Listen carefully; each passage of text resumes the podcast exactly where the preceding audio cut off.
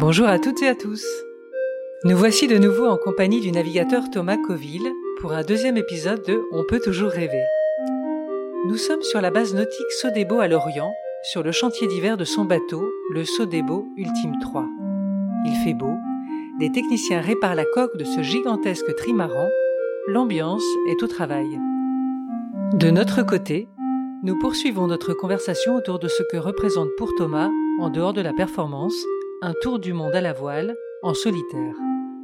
Comme dans le premier épisode, nous sommes sur une base nautique, le son n'est donc pas toujours parfait, mais le témoignage est tellement hors norme, j'espère que vous pourrez passer outre. Je vous souhaite une bonne écoute. Chaque tour du monde a été pour moi la, qualité ou l'émotion d'avoir déjà vécu une vie. C'est le tour de mon monde. Et en fait, je pense qu'il y a des gens qui passent une vie à faire un tour d'une facette de leur monde. Quand tu te mets dans cet état exceptionnel ou d'exigence, d'excellence ou de nécessité de te découvrir à chaque fois, c'est, je pense, le même état que si je mourais en ayant découvert qu'une seule facette. Si on reprend euh, des moments très intenses que tu décris parfois quand tu es en, grande traversée en solitaire, tu es arrivé à un moment donné d'avoir euh, une grande infection au genou Ah et euh, ça t'a amené progressivement à être dans la capacité de marcher vraiment et du coup de faire des manœuvres euh, dans des situations physiques euh, hyper dures. Euh, les médecins même à un moment donné, si j'ai bien compris, pensaient qu'il fallait te, te demander de, de retourner à terre pour te soigner. Puis finalement, les antibiotiques ont fait leur effet, t'as pu continuer. Bon, à ce moment-là, quelles ressources mentales, toi qui parles beaucoup de, euh, de ces phénomènes neurologiques et puis ces, ces, ces états euh, modifiés de conscience qui évoluent avec la navigation, à quoi est-ce que tu as recours dans ce moment-là? Alors, faut le remettre dans le contexte ce moment-là parce que c'est ma cinquième tentative de tour du monde. Donc, quand je dis que j'ai beaucoup échoué, euh, là, j'ai échoué quatre fois. Je suis en avance sur le record, là, à ce moment-là, mais c'est fragile encore. On est sous l'Australie. Il reste tout le Pacifique à faire. Et effectivement, j'ai euh, un tout petit euh, bouton qui finalement s'infecte. Je réalise que il est sous-cutané et que ce bouton finalement il a infecté toute la lymphe et en quatre jours de temps je suis passé de d'un petit bouton un peu infecté que j'essayais de, de soigner à une infection généralisée. Avec euh, un début de ganglion euh, au niveau de l'aine enfin ça va très vite. Donc là il passe sous antibiotiques. Ça dure 4-5 jours. C'est long à, à l'échelle du tour du monde. Et là on passe donc oui. du coup de, sous l'Australie euh, début de l'Australie à, après la Nouvelle-Zélande. Et là on s'engage vraiment dans le Pacifique et, et où on voit pas d'amélioration. C'est-à-dire que j'ai toujours de la fièvre, j'ai très très mal, j'arrive quasiment plus à me déplacer. Et Le genou enfle. ouais, le genou enfle, toute la jambe se met à gonfler. Euh, En fait, il y a plus de distinction entre mon mollet et la cuisse. À terre, il, il flippe vraiment fort. Il me passe sous un deuxième antibiotique plus fort, sans savoir si ça va marcher ou pas. Et là, il y a à ce moment-là une manœuvre où euh, soit on continue à monter euh, et ça nous rapproche de rentrer dans le Pacifique, euh, mais dans le Pacifique Nord, et éventuellement il y a, une option pour revenir en Nouvelle-Zélande. Soit on en panne et on part sur l'Antarctique, et là, c'est terminé. Il n'y aura plus le temps de revenir euh, si jamais j'étais pris de septicémie. Et je prends cette décision euh, très rapidement. Je me souviens d'être dans un état de lucidité totale. Je sais ce que j'engage, je sais ce que... Et à la fois, j'ai pas trop de doute sur euh, l'effet de cet antibiotique qui, effectivement, s'avérera le bon et va faire que ça va se dégonfler au bout d'une semaine. Donc quand je vais arriver au Cap Horn, ça, ça va s'être dégonflé, mais... Ouais, c'est, le moment où je, où je mets ma vie en jeu pour arriver à, à faire ce que je veux ou à, à m'aligner avec ce que je suis. Et c'est pas très grave. C'est plus très important. J'ai eu ce discours-là depuis que mes enfants sont nés, parce que forcément, quand tu fais ce genre de truc et que tu as des enfants, mais c'est un discours qui est compliqué à avoir. Je leur avais toujours dit, et, et Jeanne, quand je pars pour le Vendée Globe, elle a quatre mois, et je me souviens dans son berceau, là, quand euh, je lui dis, euh, Ben, si papa revient pas, c'est pas grave. Et là, à ce moment-là de, de ce, de ce parcours-là, de ce, de ce Saint-Exupéry, je m'aperçois que finalement, je suis dans un état aussi où ça m'angoisse plus euh, de disparaître. C'est pas que je suis plus attaché à la vie, j'y suis fondamentalement attaché parce que dans le moment où je vis, je suis complètement dedans, je suis Mhm. dans l'hyper euh, Bah oui, l'hypersensibilité dont tu parlais Ah tout ouais, à l'heure, c'est puis je absolument suis la dans l'instant pur du pur, Ouais. hein, donc je suis dans l'hyper réalisme. qui me met dans un état où ce serait pas grave si finalement ça allait euh, jusqu'à le fait de parvenir. Et pourquoi c'est pas si grave? Parce qu'il y a quelque chose d'accompli? Ouais, ou parce que je suis aligné avec ce que c'est ça que je veux faire. J'ai cette liberté-là. Là, t'appartiens à plus personne. Ça n'a pas été un effort ni une pression que de décider ça. Finalement, sur l'eau, euh, la connexion neurologique et la connexion de mes rêves et de tout ce que j'ai, ça pèse parce que j'ai sans doute euh, éloigné, euh, ben, il y a moins de monde, euh, l'environnement de l'eau, c'est un, comme un désert. Donc en bateau et face à un objectif, enfin un, désir d'aller jusqu'au bout de quelque chose, tu es comme porté par par une énergie qui est plus focalisée en fait, qui, t'amène plus vers qui est simplifiée. C'est comme si j'avais réussi à faire une équation de maths où j'avais enlevé des facteurs parce qu'il s'était simplifié et que à cet endroit-là, c'est plus simple. Alors, ce désert-là dont tu parles, est-ce qu'on peut le, le, raccrocher avec la notion de vide et de néant? Qui t'est assez cher, je crois, parce que tu es sensible à, à cette euh, vision d'Étienne Klein autour du, du, vide et du néant. Est-ce que ouais. ces notions qui t'intéressent, en fait, intellectuellement, elles sont rattachées à des expériences euh, de vie et de rêve? Ben, En fait, euh, pour moi, c'est ce qui me fascine dans le vide et le néant. C'est non pas euh, la philosophie qui peut-être m'a attiré au départ, hein, même de Sartre ou les, gens qui m'emmenaient finalement dans ce vide et dans ce néant euh, où j'ai eu des périodes de ma vie euh, extrêmement sombres parce que j'y voyais pas d'issue parce qu'il y avait un nihilisme total. Et je me suis souvent dit est-ce que tu fais pas ce boulot extrêmement engagé et tout ça pour euh, provoquer la mort pour que finalement ça soit assez nihiliste ou assez suicidaire? Mais pas du tout. Le vide et le néant c'est pour moi d'atteindre cette simplification à l'extrême de cette beauté originelle. Où, finalement, dans le vide, les choses s'équilibrent parfaitement. Finalement, la pesanteur qui, qui empêche le vide, puisqu'elle donne une masse à un objet, même le, le, le fait que deux corps soient finalement euh, en interaction, en attraction euh, l'un par rapport à l'autre, dans le vide, ils se libèrent de tout. Alors, euh, est-ce que c'est une métaphore aussi du poids de ce qu'on met des émotions, ou du poids de ce qu'on met de la masse de chacun, ou l'interaction de chacun? Mais il y a une certaine pureté dans, dans le vide, mais pas dans le néant. Alors quelle est la différence? Oh bah ça c'est une, une claire qu'il le dit, c'est que pour qu'il y ait le néant, il faut enlever le vide. Et si on enlève le vide, on, atteint le néant. Mais le fait même de penser le néant, le lui donne une existence. Le, néant lui donne une existence qui fait que finalement on revient au vide. Ouais. Donc c'est finalement un espace qu'on ne peut pas atteindre c'est c'est quasiment un espace euh, puisque c'est le non-espace. C'est c'est un non-espace qu'il faudrait ne pas penser et qui du coup euh, pour moi euh, fait que justement ça tue la théorie du nihilisme. Et ton expérience de navigateur, c'est l'expérience aussi du vide ou non? Ou est-ce que c'est un vide qui est très plein de, de vent, de sensations Ouais, non, alors non, je vais pas juste là. Je, je m'imagine de temps en temps, mais j'ai un peu la claustro de ça l'immensité abyssale de ce qu'il y a sous l'eau euh, à l'échelle d'un homme, c'est quasiment infini, et de ce qui s'y vit. Euh, ça me fascine et à la fois ça me fait peur parce que je suis pas très à l'aise dans, l'eau.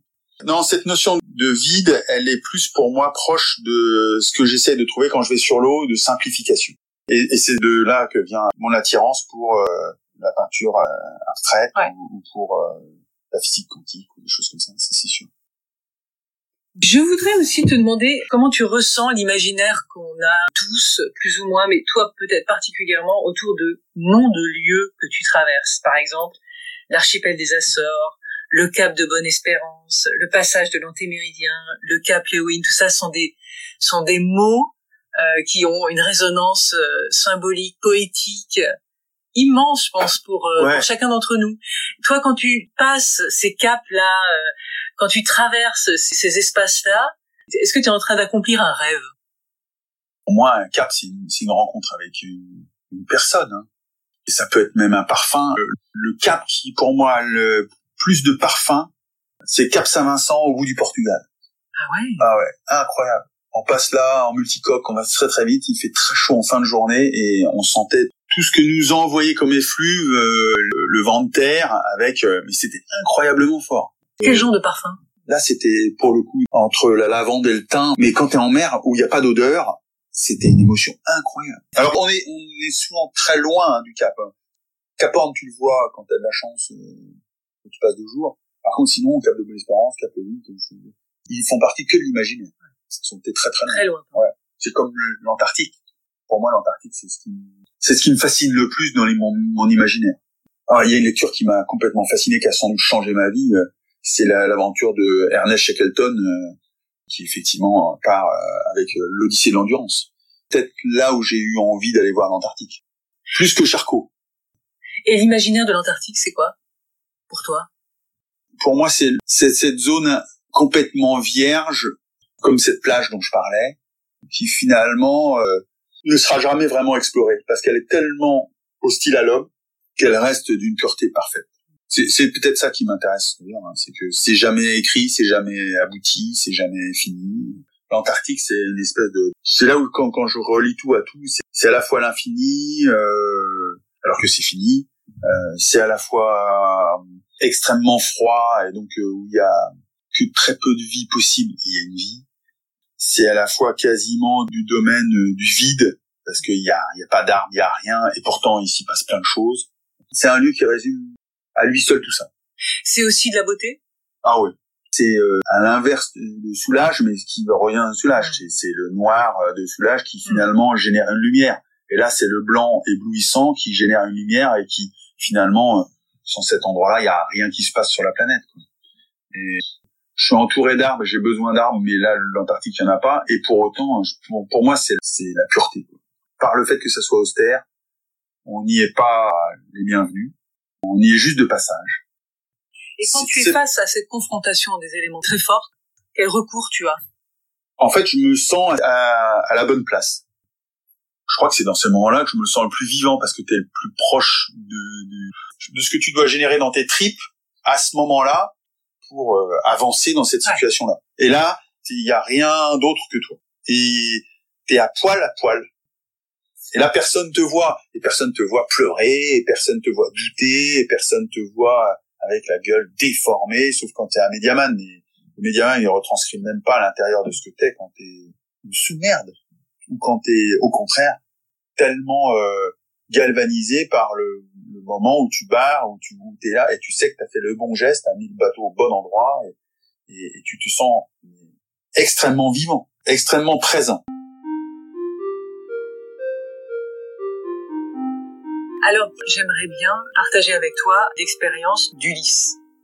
Parce que Ulysse de l'Odyssée d'Homère, euh, c'est euh, un héros euh, vraiment dans le sens le plus merveilleux ou classique du terme. Classique qui euh, qui part 20 ans pour tenter de retrouver son royaume à Ithaque euh, et il vit plein d'aventures et plein d'épreuves et plein de joie aussi et puis il arrive finalement à Ithaque et il est transformé par euh, la quête qu'il a eue et il, trouve son royaume transformé et tout ça participe d'un grand mouvement. Moi en t'écoutant en tout cas je je trouve qu'il y a des analogies avec Ulysse parfois et je pense que si il y a un rêve collectif autour de, ton expérience, c'est peut-être parce que il y a des personnages mythiques comme Ulysse qui sont là quelque part dans l'inconscient collectif.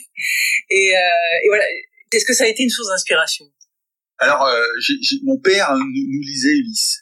Et alors, j'avoue, euh, pendant des années, avoir écouté et tout, et, et m'être perdu dans le nombre de personnages. Et alors là, quand t'es un gamin, de pas reconnaître que euh, le dieu Poséidon, Poséidon. Il y a des fois, il y a des scènes, il y a pas t'y repérer quoi. Mais c'est vrai que Homère a, a énormément imprimé bah, notre société judéo-chrétienne. Ce qui me gêne énormément dans Ulysse, c'est cette sublimation déjà de l'homme, où finalement euh, il réduit sa femme Pénélope à l'attendre pendant 20 ans, et, ça, ça a été un, une vraie question pour moi, très très difficile et douloureuse dans ma vie.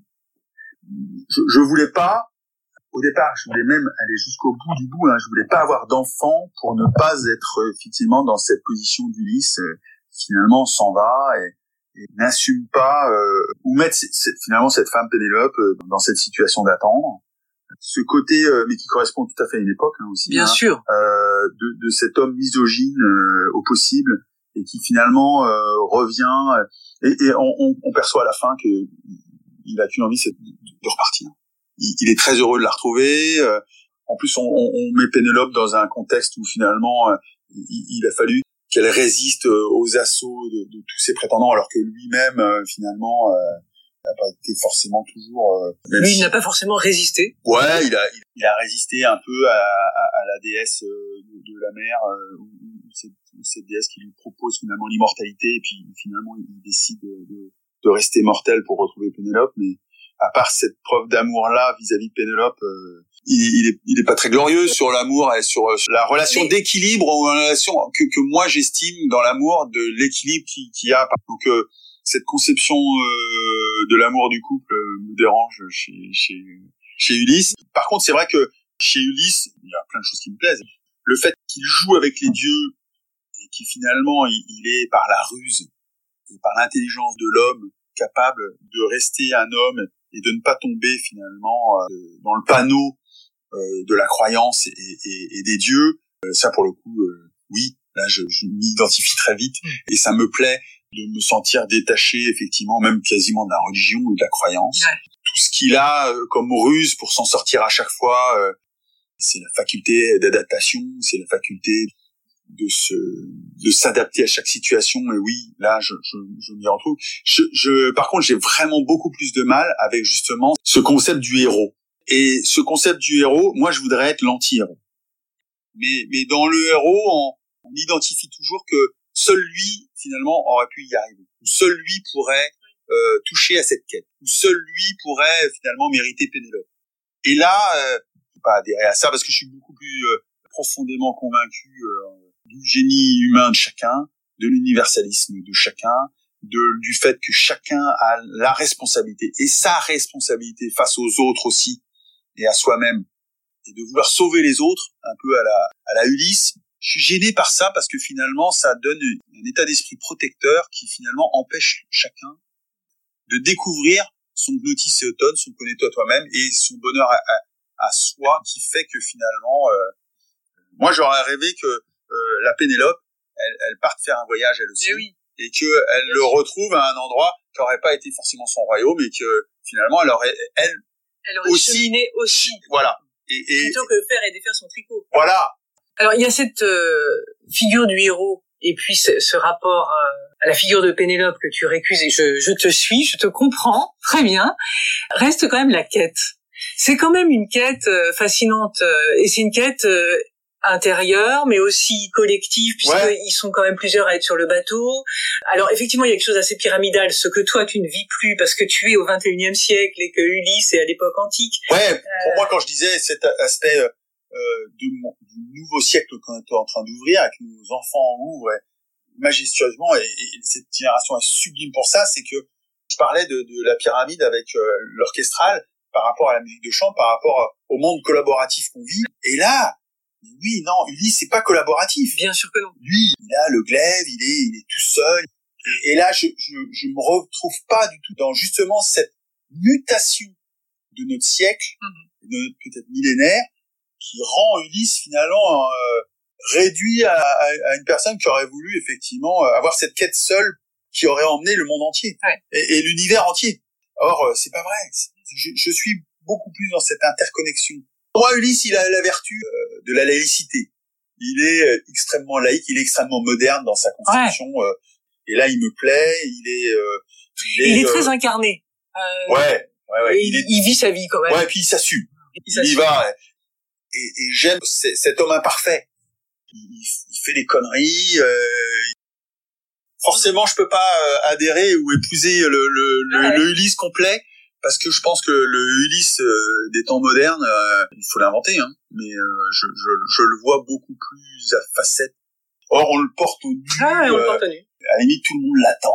Mais, mais moi, je vis ça hein, quand je rentre dans du monde. Bien sûr que tu vis ça. C'est l'enfer, parce que je suis à la fois l'enfant prodige qui revient, qui gagne, qui a fait le truc.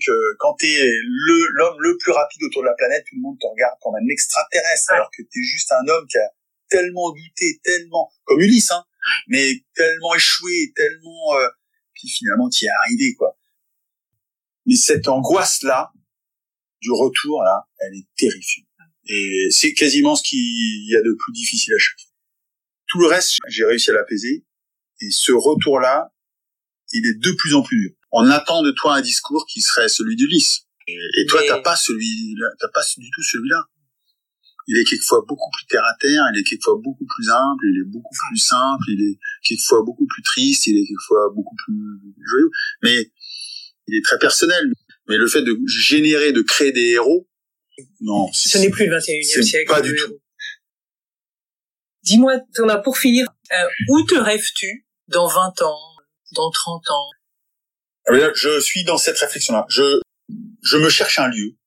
Est-ce que ce serait une plage? Est-ce que, comme j'en ai décrit dans mon rêve, je, je me cherche un lieu et j'en ai pas trouvé. Est-ce que ce lieu, ça pourrait être effectivement d'être sur un bateau, mais ce serait trop exclusif? Mais j'y réfléchis. Est-ce que ce serait pour être un insulaire euh, euh, pour être entouré d'eau, mais ce serait encore une fois trop exclusif. Est-ce que ce serait à la montagne pour essayer d'aller dans un autre univers ou ailleurs ou au milieu du désert Je n'ai pas trouvé. Je, je, je vois bien que j'ai une trame. J'ai construit cette vie autour de ça, mais pour autant, euh, c'est jamais prédéfini, hmm. c'est jamais écrit. La vie a beaucoup plus d'imagination que moi depuis le début. Eh bien Thomas, je te remercie beaucoup pour tout ce que tu viens nous raconter parce que je pense que tu es très inspirant. Dans le sens où euh, eh bien ces, ces, états que tu décris, cette quête que tu décris, je, je, pense que ça, ça peut porter beaucoup de mots en fait.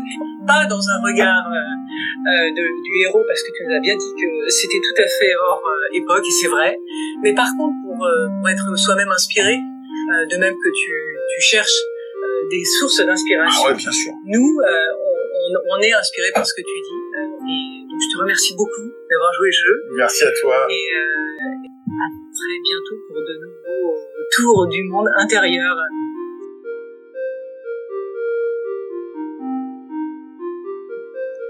Voilà, l'Odyssée avec Thomas Coville est terminée. Un tour du monde, c'est un tour de son monde, dit Thomas. J'ai le sentiment d'avoir fait le tour de plusieurs mondes en l'écoutant tant il a abordé de dimensions de la vie et de manière directe ou métaphorique du rêve. Ce fut un grand plaisir pour moi de partager cet échange avec vous, auditeurs, auditrices. Merci de votre écoute et de votre enthousiasme. Rendez-vous jeudi dans 15 jours pour de nouvelles aventures.